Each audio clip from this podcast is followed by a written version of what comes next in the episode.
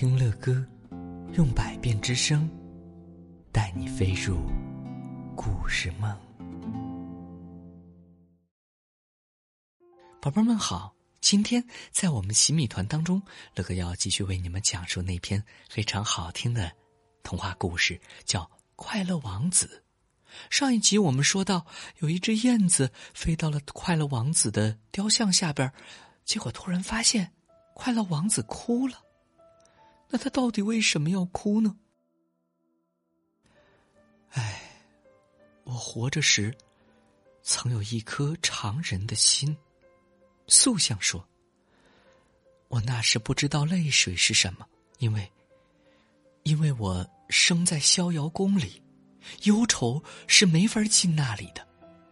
白天，我和我的小伙伴在花园里玩耍；晚上，我在大厅里。”领头跳舞。花园周围修筑了很高很高的墙，可是我对高墙外是什么景象漠不关心。我身边的一切都美妙极了，无可挑剔呀。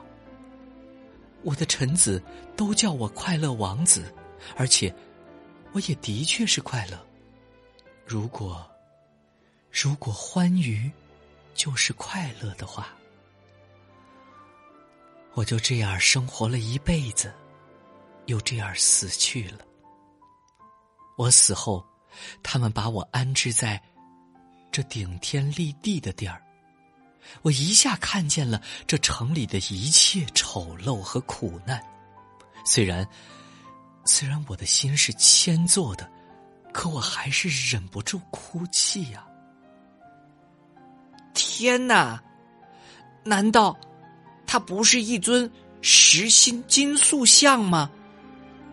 燕子自己思讨道：“他可真是彬彬有礼呀，说话细声细语的。”在远处，塑像接着低声细语说：“在远处一条小街上，有一所穷人住的房子。”房子的一扇窗户开着，我从窗子里看见了一个女人坐在窗子前边，她的脸又瘦又憔悴，一双手红红的，很粗糙，而且呀，被针扎的到处都是针眼儿，因为她是做针线活的女工。她在往一件缎子外衣上绣西番莲。让女王最可爱的宫女儿穿上，参加下一次宫廷舞会呢。在屋子角落的床上，躺着他那生病的孩子。小孩子在发烧，口口声声要橘子吃，可是他的母亲只能给他白开水喝，所以他就委屈的哭啊，哭啊。燕子，燕子，小燕子呀！你能够，你能把我剑柄上的红宝石衔上，送给他吗？我的两只脚固定在这底座上了，我不能动啊。有人在埃及等我呢，燕子说：“我的朋友正在尼罗河上飞来飞去，跟大荷花说话呢。他们不久就要到那个。”了不起的国王的墓里去睡觉，那个国王躺在他的油漆棺材里，被黄亚麻布裹得紧紧的，用各种香料涂过，以防止腐烂。他的脖子上挂着一条链子，上面缀着一块浅绿色的宝石。他的手干枯的像枯黄的树叶。燕子。燕子，小燕子呀，王子说：“你愿意和我待一个晚上，给我当当送信人吗？那个孩子可坏了，他的母亲，他的母亲干着急，没办法啊。”我想我不会喜欢那个小男孩。燕子回答说：“去年夏天，我在河边待着的时候，两个野男孩，就是磨坊主的儿子。”总是用石头打我，当然，他们永远别想砸到我。哼！我们燕子飞得快着呢，躲躲石头是小事儿一桩。再说了，谁都知道我们家的人身手矫捷。不过话说回来，扔石头打人总是不光彩的。快乐王子看上去难过极了，小燕子觉得很过意不去。这里好冷啊，呃，他说，不过，不过我会跟你待上一个夜晚，给你，给你当送信的人。谢谢你，小燕子。于是啊，燕子叼起了王子剑柄上的那颗。大红宝石用嘴衔着飞过了城市屋顶的上空，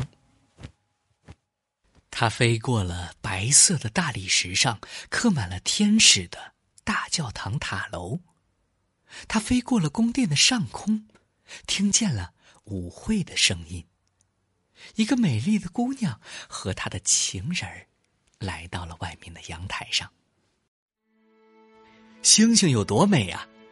他对他说：“爱情的力量又是多么美妙啊！”哦，我多希望能穿上新衣服参加这次盛大的舞会呀！他附和着说：“哎，我说定往衣服上绣西番莲的，可是那个女裁缝太懒了。”他飞过了河的上空，看见灯笼挂在船的桅杆上。他飞过了犹太居民区，看见那些上年纪的犹太人在互相讨价还价，用铜秤称钱呢。最后，他飞到了那户穷人家，朝里看去。那男孩在床上烧的来回翻身，他妈妈累得支撑不住，已经睡着了。他一蹦一跳进去，把嘴里的。红宝石放在了那个女人的顶针旁边，然后他轻轻的绕着床飞，用翅膀往小男孩的脑门上扇风。啊，我觉得好凉快，男孩说：“我感觉好多了。”他很快进入了甜蜜的梦想。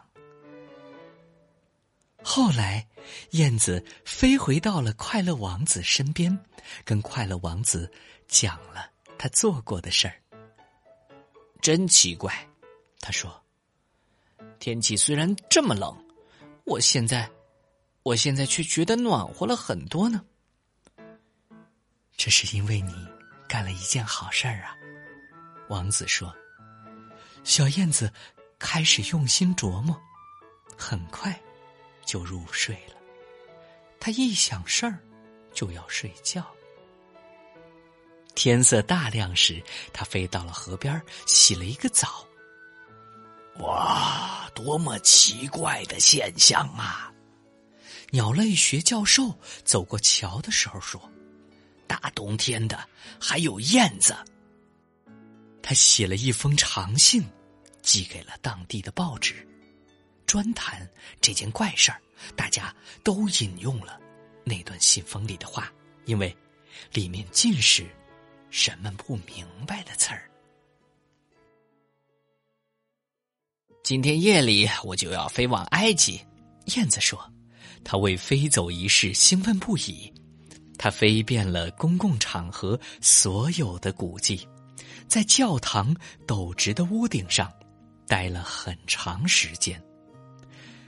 他无论飞到哪里，都听得见麻雀叽叽喳喳的叫，互相交谈说：“ 好一位稀客呀！”他听了，心里好不喜欢。